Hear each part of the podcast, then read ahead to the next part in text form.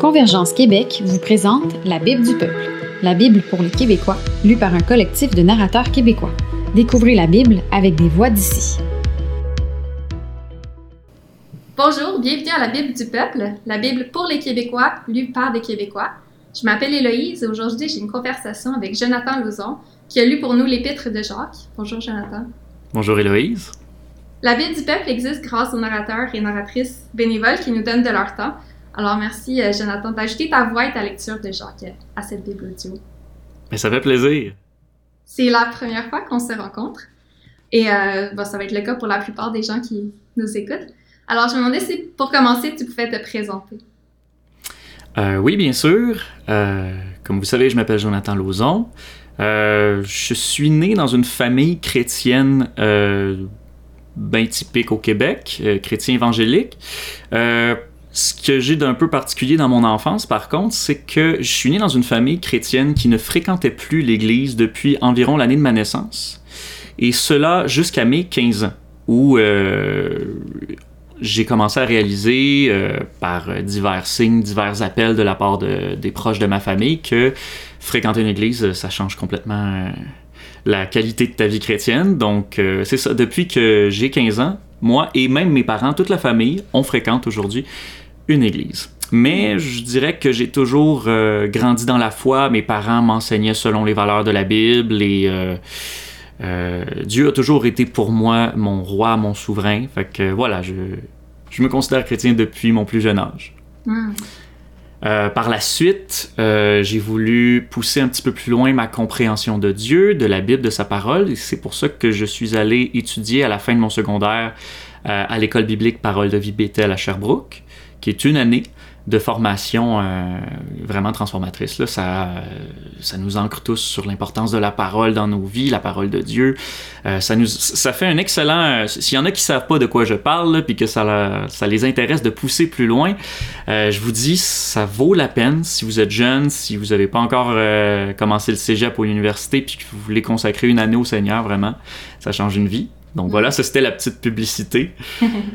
Euh, depuis, euh, j'ai eu l'occasion de poursuivre mes études euh, en multimédia, puis en génie logiciel. Entre-temps, j'ai aussi travaillé pour un organisme missionnaire qui s'appelle Je suis deuxième en tant que développeur web et d'applications mobiles. Donc, je suis deuxième pour la deuxième petite phase de publicité. c'est c'est un site web, mais c'est aussi une formation pour les nouveaux chrétiens.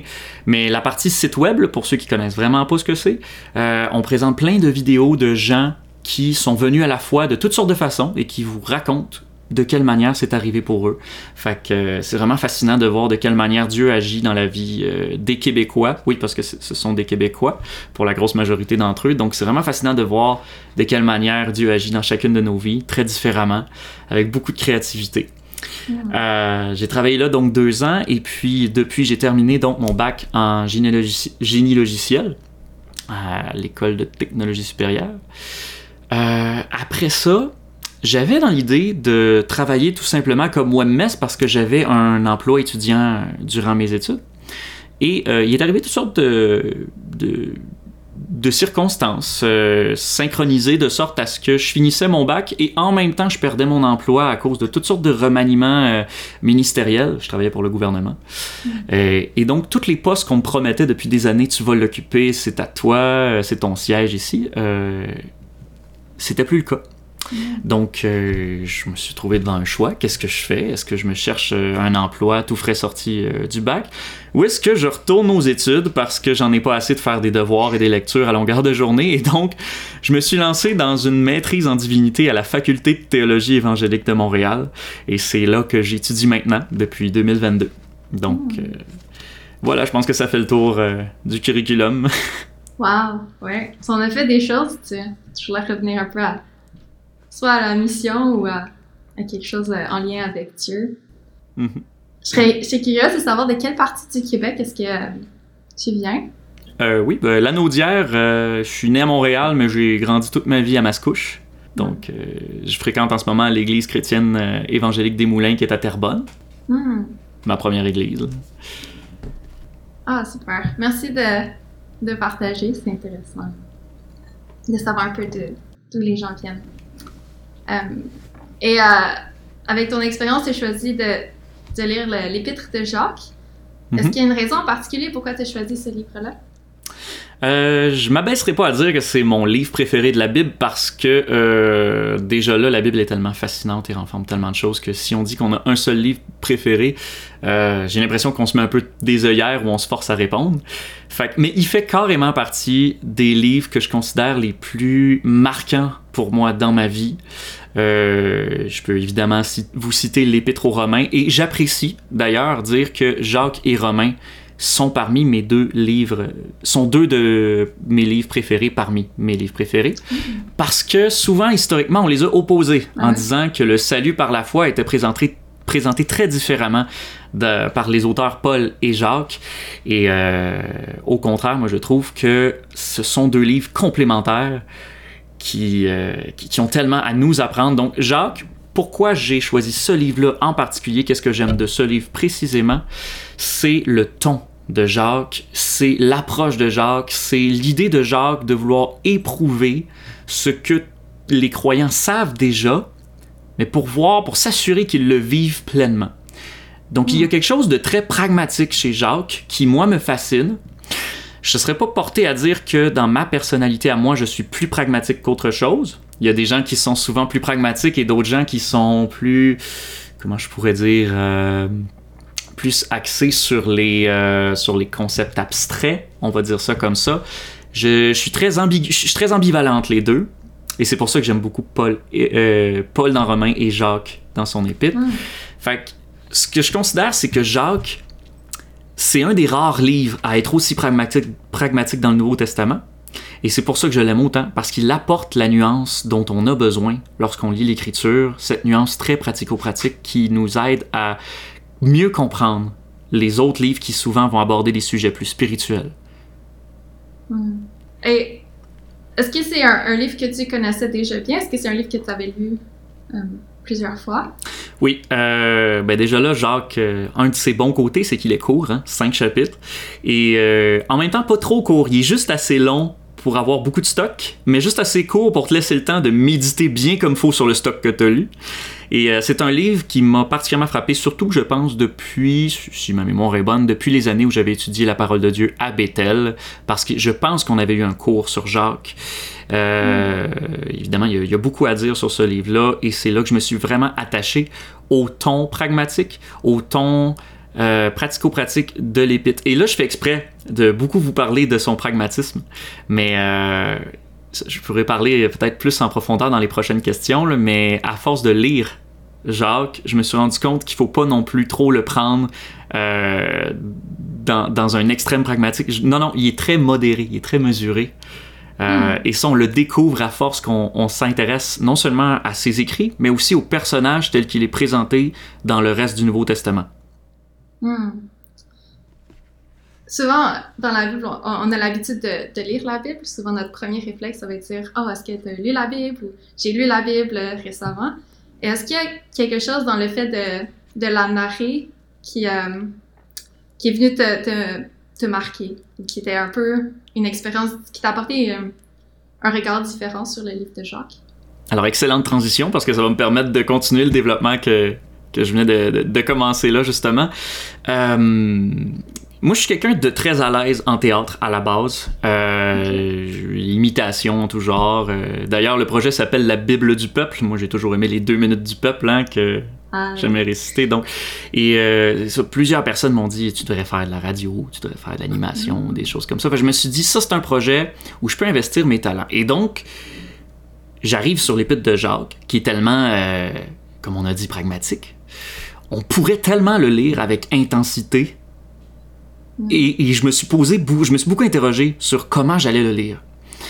Et dans un premier temps, je pense que je visais cette intensité-là, mais je voulais pas faire n'importe quoi non plus. C'est là que j'ai pris le temps de réfléchir. Et je réalise que Jacques, avant d'être quelqu'un de pragmatique, d'axé sur le pratique, c'est avant tout quelqu'un de conciliant. C'est quelqu'un qui veut aider à bien comprendre qu'est-ce qu'on dit et qu'est-ce qu'on fait, et qui veut édifier les gens dans leur compréhension là où ils en sont, dans le but de les élever et de les pousser plus loin.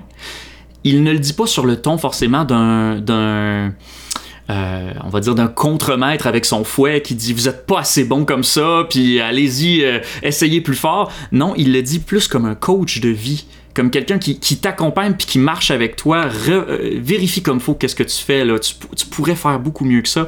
Et non, non, il y a vraiment quelque chose de conciliant. Et qu'est-ce qui m'a amené à réaliser ces choses-là? Euh, plusieurs choses. Premièrement, lire le texte en lui-même. Plus on le lit et on le relit, plus on réalise que c'est pas que du punchy, c'est pas que, que du rentre-dedans. Et mm. dans un second temps, quand on lit euh, le rôle qu'a eu Jacques dans le reste du Nouveau Testament, euh, l'un des endroits où on le voit le plus, c'est dans Acte 15. pour faire la, pour en parler très rapidement, Acte 15, c'est un moment de semi-conflit à l'intérieur de l'Église. Il y a tension sur une grande question, à savoir est-ce que les non-juifs peuvent rentrer dans l'Église ou non, alors que pourtant c'était quasiment sacrilège de, de passer du temps avec les non-juifs? Qu'est-ce qu'on fait? Si Jacques avait été l'archétype du légaliste qu'on pourrait penser qu'il est, caricaturalement parlant, hein, parce qu'il est très pratico-pratique, mhm. il aurait pu être le genre à dire non, on laisse les non-chrétiens hors de l'Église et puis on n'y touche pas. Euh, on laisse les non-juifs, pardon, en dehors de l'Église, on n'y touche pas. Euh. mais non, c'est pas du tout ce qu'il dit. Il, il, va plutôt axer sur le fait de ne pas poser de problème aux gens qui veulent rentrer dans l'Église et on va établir des règles minimales pour tout le monde à suivre. Fait qu'on a tout de suite le côté conciliant et le côté pragmatique qui rentrent ensemble.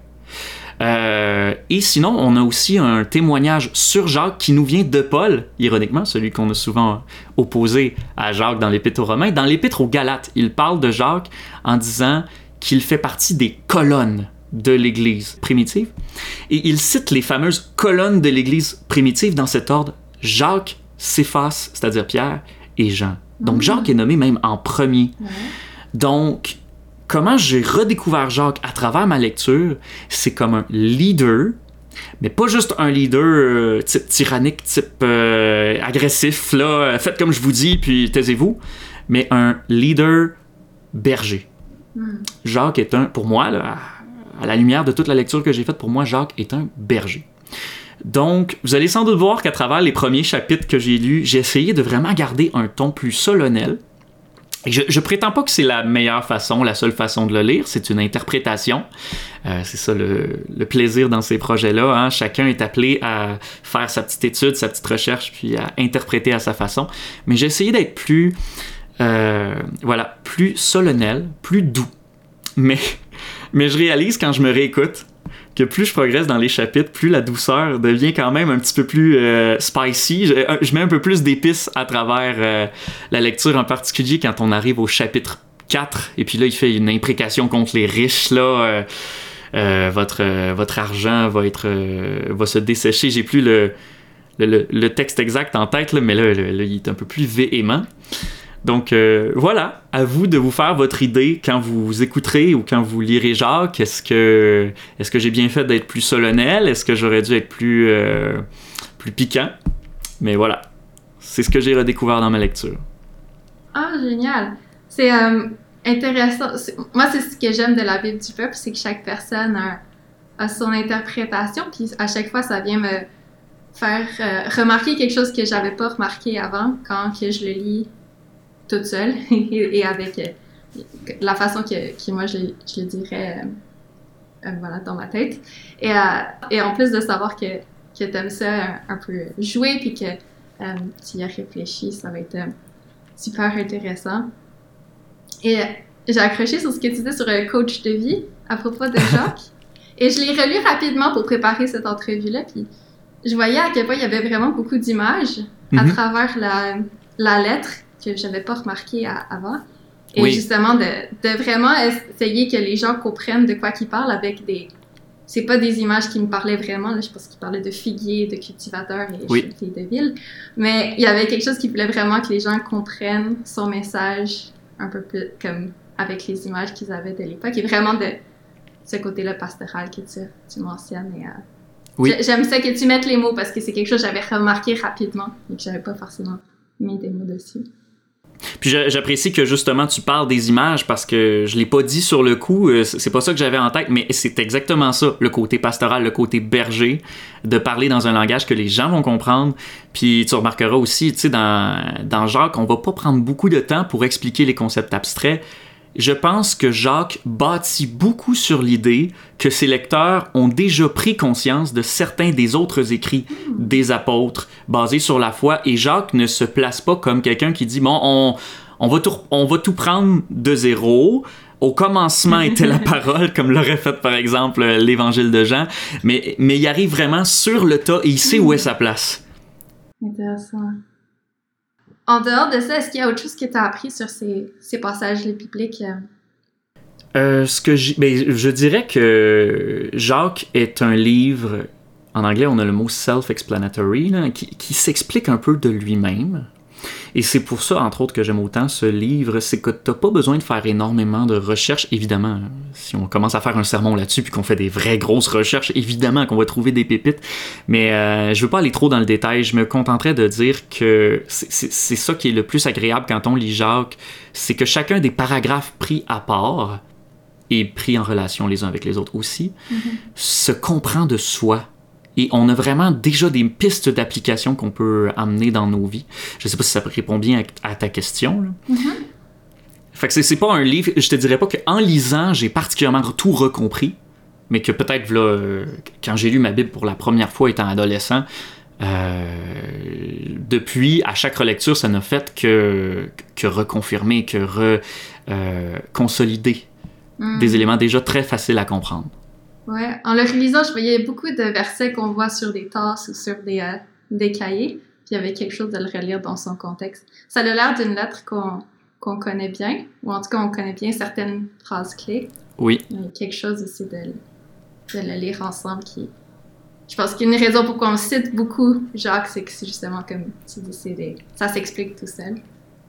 Oui, tout à fait. Je suis curieuse, est-ce qu'il y a quelque chose en tant que. Tu dis en, génie logiciel, tu disais? Est-ce qu'il y a quelque chose dans, ça qui t'a. Maintenant que tu as étudié ça, qui fait que tu as eu un nouvel éclairage sur ce, ce livre-là? C'est drôle que tu en parles parce que hum, j'avais justement une réflexion sur la programmation. Puis je me demande vraiment comment t'en es arrivé à poser cette question-là parce qu'on dirait que ça n'a pas de rapport la programmation puis le livre de Jacques. Euh, c'est vraiment juste la curiosité. comme Ça tombe bien parce que je, je, m'étais fait une réflexion justement sur euh, le rôle de Jacques. Quand je te dis Jacques, il, il, n'a pas l'intention de tout revoir la foi depuis zéro, à, partir de zéro et de tout refaire euh, du début. Mais il arrive sur le tas. Il le sait. si je devais te faire un parallèle entre comment ça fonctionnerait dans une compagnie de programmation et le rôle de Jacques, je te dirais que l'apôtre Paul, quand il parle en Romains 1 à 8 de, du salut par la foi, il développe. Alors en programmation, on va dire un développeur, là, c'est, il te montre le code de comment ça marche. Hmm. Jacques, c'est l'autre département qui passe après Paul, c'est le contrôle qualité, l'assurance qualité. Jacques, c'est celui qui arrive et qui dit OK, tu me dis que tu as compris le code, on va tester ton programme maintenant. Oh. Pour voir s'il roule bien pour voir s'il y a des erreurs. Et euh, j'ai fait un, rapidement, le, avant de préparer l'entrevue, j'ai fait euh, rapidement le tour de Jacques de chacun des paragraphes et je me suis donné un petit exercice. Ça donne que à peu près 80% de tout ce qu'on peut trouver dans Jacques, on pourrait, je dis pas que c'est la meilleure façon, mais on pourrait le formuler sous la forme le vrai ou la vraie quelque chose se décrit de telle façon. Donc, Paul parle de la foi par euh, du salut par la foi. Jacques va dire la vraie foi est celle qui se traduit en acte. Euh, on va, je pourrais en citer quelques-uns dans la liste, mais par exemple, euh, c'est quoi la religion? La vraie religion consiste à s'occuper des orphelins, des veuves et de se préserver des souillures du monde. le vrai amour c'est de pas faire de favoritisme au nom de la fameuse loi du, de, Jésus-Christ qui dit euh, aime ton prochain comme toi-même ou euh, en fait ça ça vient de l'Ancien Testament mais euh, voyons aimez-vous comme je vous ai aimé? On peut faire un, parallèle intéressant avec ça aussi la vraie sagesse ce n'est pas de parler d'utiliser sa langue à tort et à travers pour rabrouer ou pour blesser, mais c'est, elle est pleine de douceur, elle est sans jalousie ni prétention. Euh, les vraies requêtes à Dieu, elles se font de façon désintéressée, sans égoïsme, sans chercher à assouvir ses propres passions. Euh, les vrais projets chrétiens se feront dans l'humilité et soumis à la souveraineté de Dieu. Lorsqu'il dit à vous qui dites euh, on va aller dans telle ville, on va trafiquer, etc., et on va faire de l'argent, vous devriez plutôt dire si Dieu le veut, nous ferons telle chose. Donc voilà, tout est le vrai quelque chose se définit de telle façon. Donc Jacques, c'est l'assurance qualité de la foi. Wow, ça donne le goût de retourner euh, dans la Bible, de, de, le voir de cette façon-là. Puis, euh, c'était par curiosité que je te posais la question, mais encore là, quand que, je lisais les images de Jacques, et je suis toujours à la recherche qui ça veut dire quoi, ça ressemble à quoi dans le monde euh, dans lequel on vit dans la société? Et là, d'avoir cette image-là pour euh, comprendre Jacques en lien justement avec Romain, euh, c'est vraiment cool. On a le livre de Romain euh, sur la Bible du peuple. Alors, les gens, s'ils ils écoutent Jacques, puis ils veulent aller voir les parallèles, puis ils, veulent, ils veulent aussi avoir cette expérience-là, ils pourront aller écouter Romain en comparaison avec Jacques, avec toutes les. Voilà ce que tu as donné comme, comme lien pour, pour comprendre les deux quelque part, je me dis que si j'ai autant euh, euh, repoussé l'entrevue pour euh, diverses raisons, j'étais occupé et tout ça, j'ai repoussé l'entrevue plusieurs fois et je me dis c'était au moins pour que ça sorte après Romain. Hmm. D'après moi, ça donne, ça donne très bien comme ça. Oui, c'est parfait. Alors, on, s'en va écouter Jacques très bientôt. Mais avant ça, je me demandais, est-ce que tu as un conseil pour ceux qui vont, vont écouter, quelque chose qu'on devrait particulièrement porter attention euh, cette fois-ci?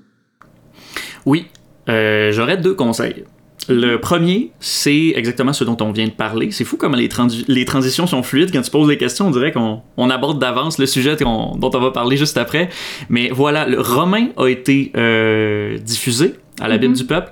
Mon premier, premier conseil, il y a dans Jacques un passage qui frappe et que dans l'histoire a frappé beaucoup de théologiens. C'est lorsqu'il va dire, tu vois bien que la foi n'agissait pas, euh, le, voyons, on n'est pas seulement sauvé par la foi, mais aussi par les œuvres. Lisez d'abord Romains. Lisez le salut par la foi dans Romains tel qu'expliqué entre les chapitres 1 et 8. Dans un premier temps, comprenez le développement du code tel que Paul nous l'a montré. Et dans un second temps, lisez Jacques comme l'assurance qualité du salut et de la foi. Euh, je dis ça pourquoi? Parce que c'est vrai que ça choque de voir le langage de Jacques comparé à celui de Paul. Celui de Paul nous semble parfois tellement rassurant. Ben, il suffit de croire pour être sauvé. Hein? Donc Dieu est bon, Amen, Alléluia. Puis euh, j'ai plus besoin de rien faire. Jacques arrive derrière, il dit Oh minute, non, non, il y a des choses à faire encore. Mais ces choses-là ne t'apporteront pas le salut mais ils vont démontrer que tu as bien compris la foi que, as que tu appliques dans ta vie. Donc euh, voilà, ce serait mon, mon premier, euh, mon premier conseil. Euh, je, le dis parce que c'est important, parce que dans l'histoire de l'Église, même Martin Luther, qui a lancé le protestantisme, donc on parle pas de n'importe qui, mm-hmm. il était tellement souvent pris dans des, des querelles avec les catholiques qui cherchaient à rapporter une certaine vision du salut par les œuvres, hein, c'est-à-dire il faut faire les sacrements, il faut aller à la confession, il faut donner de l'argent à l'Église, etc. Les catholiques étaient très euh, oui, mais si t'as pas d'œuvre, t'es pas sauvé. Puis Martin, euh, son, Martin Luther, son but n'était pas de renier les bonnes œuvres, mais juste de dire oui, mais la Bible, en Paul, euh, par Paul, en Romain, nous dit clairement c'est la foi qui sauve. Mais on lui ramenait tellement souvent, mais Jacques dit ça que Martin Luther en est venu à une frustration, et ça évidemment, personne aujourd'hui va cautionner cette frustration-là. Martin Luther était un simple humain. Euh, mais il a dit que l'épître de Jacques était une épître de paille, bonne à être jetée au feu. Donc, c'est. N'en arrivons pas à de telles conclusions, mes amis. Hmm. Pour que vous voyez Jacques comme une épître de, de, paille à être jetée au feu, il faudrait peut-être que vous le voyez comme un légaliste qui cherche à remplacer votre salut par la foi par un salut par les œuvres. Et c'est pas du tout ce que Jacques essaie de faire. On l'a déjà dit. C'est un coach de vie qui cherche à démontrer la qualité de la foi, ni plus ni moins. Donc euh, voilà, l'histoire nous enseigne pour pas qu'on répète les mêmes erreurs. Et un deuxième conseil, voilà, ça résume un petit peu à ce qu'on a déjà dit sur la personnalité de Jacques et j'ai fait de mon mieux en le lisant pour garder un ton plus solennel, plus posé, plus conciliant. Gardez en tête que Jacques n'est pas n'est pas en train de faire une sorte, une sorte de crise d'autorité pour euh, chercher à ébranler votre foi. Il cherche à l'éprouver pour que chacun grandisse et ait une foi toujours plus forte. Euh, ça pourrait être facile pour quelqu'un qui doute un peu de son salut de lire Jacques et d'avoir peur, de dire si je si je, je fais pas comme Jacques qui dit que ma foi devrait faire, euh, par exemple, si je si je fais des projets personnels euh, dans le but de satisfaire des passions ou si parfois j'ai des doutes dans ma foi, Jacques va adresser chacun de ces problèmes-là. Est-ce que ça veut dire que je suis pas sauvé? Voyez-le pas comme ça. Jacques est un berger qui vous accompagne pour grandir.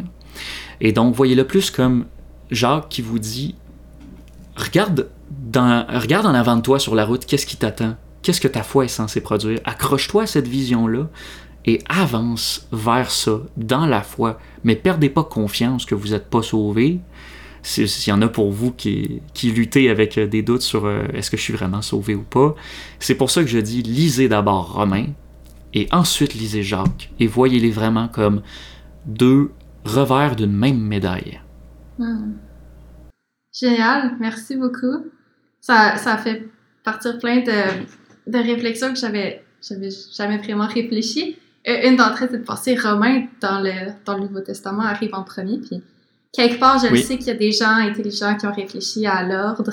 Euh, puis en même temps de me dire, bah, c'est juste des lettres, ils ont tous été mis comme ça. Et probablement qu'il y avait une intention de, de, de, lire Romain en premier, puis de Jacques mhm. arrive un peu plus tard et on a eu le temps de, de cheminer dans, dans notre foi puis d'avoir un petit euh, encouragement pastoral ou, ou défi pastoral. Oui.